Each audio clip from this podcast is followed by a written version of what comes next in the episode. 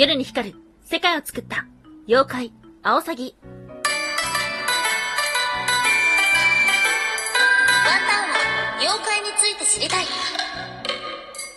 はい、空飛ぶワンタンです。ワンタンは妖怪について知りたいということで、この番組は普段キャラクター業界で働いてるワンタンが、日本におけるめちゃくちゃ面白いキャラクター妖怪についてサクサクっと紹介している番組です。この番組のスポンサーはともさまさん、歴史とか世界遺産とかを語るラジオなど放送されています。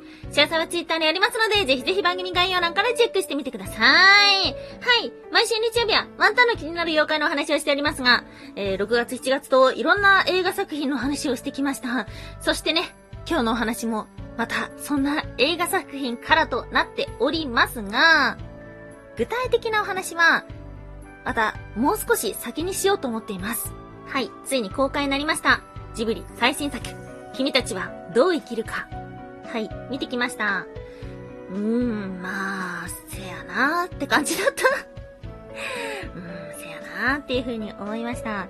まあ、いろんな感想がね、もう結構上がってきているので、目に入ってしまった方もね、いらっしゃるんじゃないかななんていう風に思っております。で、具体的な内容だったりとか、うわ、ここすごいなとか、ワンタンはこういう風に見てこう思ったみたいな、そんなお話は、ちょっともう少し先にします。さすがにね、見た直後に語れるような作品ではなかった。というところなので、今回はですね、まあ、前半の方はこの映画公開になりましたよってお話をして、中盤の方はですね、今回のこの君たちはどう生きるか、唯一先に公開されてた情報はポスターですよね。で、ポスターに映っていたこのアオサギ。アオサギってそもそも何なんだろうか？ということで、妖怪アオサギのお話をしていきます。そして最後、一番最後には、これから映画を見る人、ここを見てほしいっていう部分をですね、ほんのちょっぴり紹介します。ネタバレはなしになります。ただ、それでもやっぱ先に知りたくないよって方もいらっしゃると思うので、そういった方はですね、ぜひ先に映画を見てきてください。はい、ということで、今日は4つに分けてお話をしていきましょう。まず1つ目、ネタバレなし、君たちはどう生きるか。そして二つ目、夜に光る江戸時代の妖怪、アオサギ。そして三つ目、神の使い、世界はアオサギにより始まった。そして最後四つ目、ネタバレなし、君たちはどう生きるかのここをチェックしてほしい。はい、ということで、まず一つ目、ネタバレなし、君たちはどう生きるか。2023年7月14日公開になりました。君たちはどう生きるか。これは、吉野源三郎小説からタイトルを取っていますが、直接の原作とはなっておらず、同小説が主人公にとって大きな意味を持つという形で関わり、物語そのものは冒険活劇ファンタジーとなる、とあります。はい。ということで、ワンタンはごめんなさい。実は原作の方は知らないです。で、えー宮崎駿というのは、もともと2013年の風立ちぬで長編映画の作成から引退するとありましたが、2017年にそれが撤回。しかし、宮崎駿自身は、自分は引退中であり、引退しながらやっていると語っています。事前告知がなく、パンフレットはこの7月16日時点ではまだ発売されてないのではないかなと思います。昨日なかったので、えっと、で、見終わった直後のワンタンの感想は、とんでもないと思いました。うわーとんでもないなーっていうふうに思いました。で、映画が終わった後の空気っていうのが、まあ、結構異質だったなと思います。それについては一番最後で触れていきます。で、まあ、何が起きてるかっていうのは、正直わかる。けど、一つ一つの意味とか解釈っていうのは、やはりかなり難しいのではないかなと思っております。ということで、まあ、今回ね、事前告知は全然なかったんですけども、唯一公開されていたポスター、この鳥、えこれはアオサギではあるんですけども、アオサギって、そもそも一体何なんだろう？なんでアオサギが採用されたんだろう？ということで気になってきました。今回はですね、日本と世界のアオサギのお話をしていきます。今日の二つ目、夜に光る江戸時代の妖怪、アオサギ。はい。えー昔からですね、実は、サギの体が夜間に光るという日本の怪現象がありました。江戸時代、鳥山石鹸の古今、ガズ続百記によると、夜間に飛ぶアオサギは、羽と目を光らせて、尖ったくちばしをした凄まじい姿になる、とあります。うん。江戸時代にはですね、実はかなり有名な怪談としていくつかアオサギが登場するものがありました。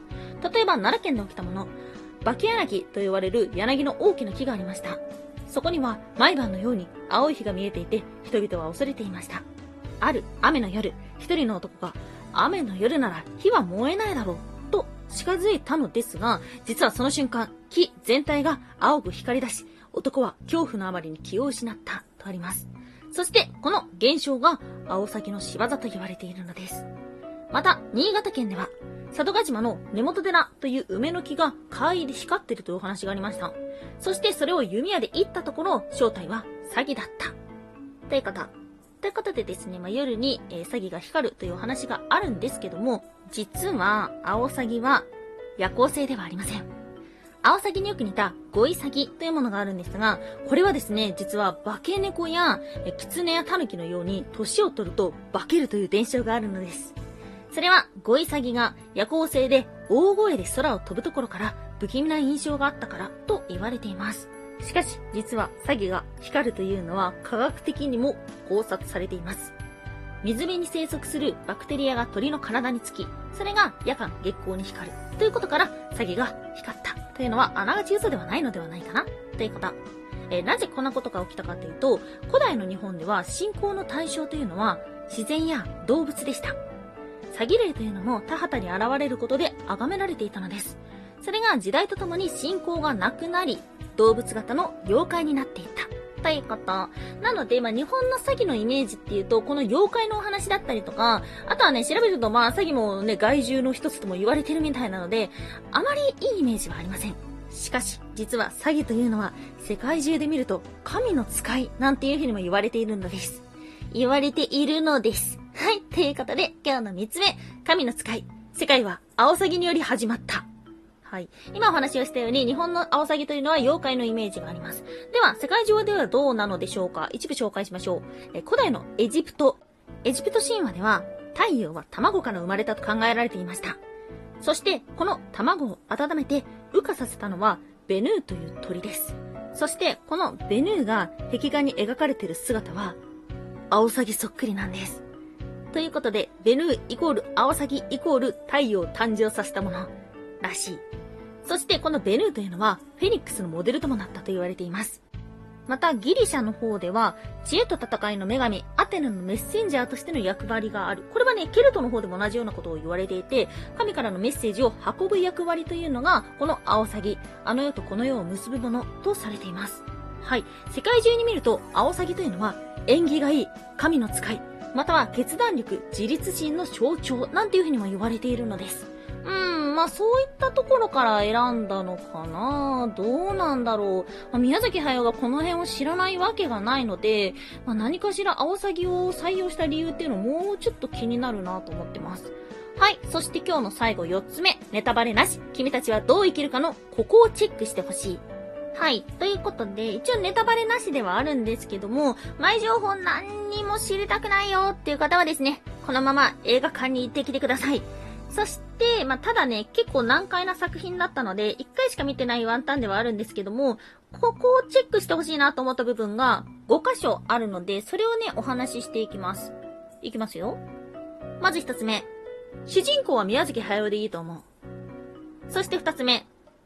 オムニバスだと思ったら割と見やすい。そして三つ目。過去のジブリマインドはなんだかんだ出てくると思った。ナウシカ2ではないけど、漫画ナウシカの宮崎駿は変わってないなと思いました。そして4つ目。ね、ジブリに関わる全ての人への感謝を感じた。そして最後5つ目。多分私たちのことが嫌い。っていうところです。え直接内容に触れたことは何もお話をしてないんですが、まあ、ネタバレなしの限りでワンタンが思った部分と、まあ、ここをチェックしてほしいなっていうところでした。で、まあ、あとですね、ちなみに、主人公の名前も公開されてますね。えー、マヒトという名前です。で、マヒトのマというのは、まあ、真実とか、誠とか誠実とか、そういった意味がね、強いと思うんですけども、元々の言葉の由来は、変わることがない。ということから、まという漢字が生まれました。なので、まあ、そのちょっとしたニュアンスっていうのもね、うん、まあ、感じたかな。調べてみてよかったな、というふうに思いました。で、えー、一番最初の方にお話をしたんですが、見終わった後の空気がもうすごかった。あまりにも異質だったんですけども、どう異質だったかっていうと、無言でした。もう誰も口を開くことなく、友人家族で来てた人もたくさんいたんですけども、もう、あまりにも無言でしたね。すごい空気だなっていうふうに思いながら うわーってなりました。うん、映画が終わった後の空気っていうのがですね、その作品の全てなんじゃないかなって思った、久しぶりに満員の映画館に行ったんですけども、そんな風に感じました。はい。ということで、まあ、もっとね、内容触れていきたいんですけども、ちょっとね、ワンタンはまだ、うーん、うんーっていう風になってたところが多いので、まあ、ちょっとね、自分なりにもう少し考えてから内容のお話をしていきたいかな、なんていう風には思っております。はい。え、ぜひ映画館で見てほしいです。